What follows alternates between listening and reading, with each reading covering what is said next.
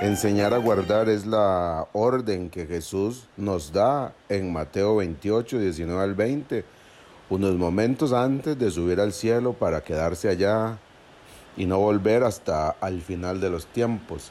Eh, pero ese enseñar a guardar todo lo que Cristo nos ha enseñado, decía yo en estos eh, podcasts anteriores, no es un asunto humano, hay un límite, uno enseña, pero solo el Espíritu Santo puede hacer la transformación en el corazón nuestro, en el corazón de las personas. Si el Espíritu Santo no lo hace, entonces no puede lograrse, es imposible. Eh, es solamente la mano de Dios la que puede transformar nuestro corazón. Por eso si sigo leyendo en Mateo 28, dice que nos envía a ser discípulos bajo la autoridad de Él. Dice, toda potestad me es dada en el cielo y en la tierra. Eso lo dice Mateo 28, el verso 18. Y Mateo 28, el verso 20 dice, yo estoy con vosotros todos los días hasta el fin del mundo.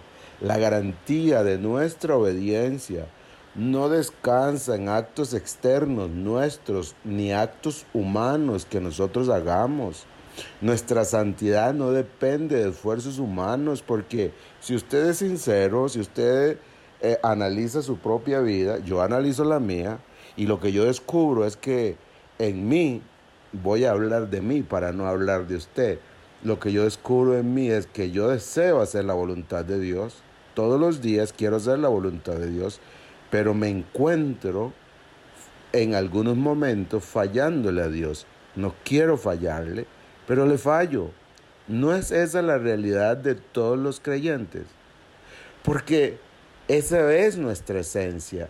Pero la garantía de la obediencia que entregamos a Dios está en el poder del Espíritu Santo en nosotros.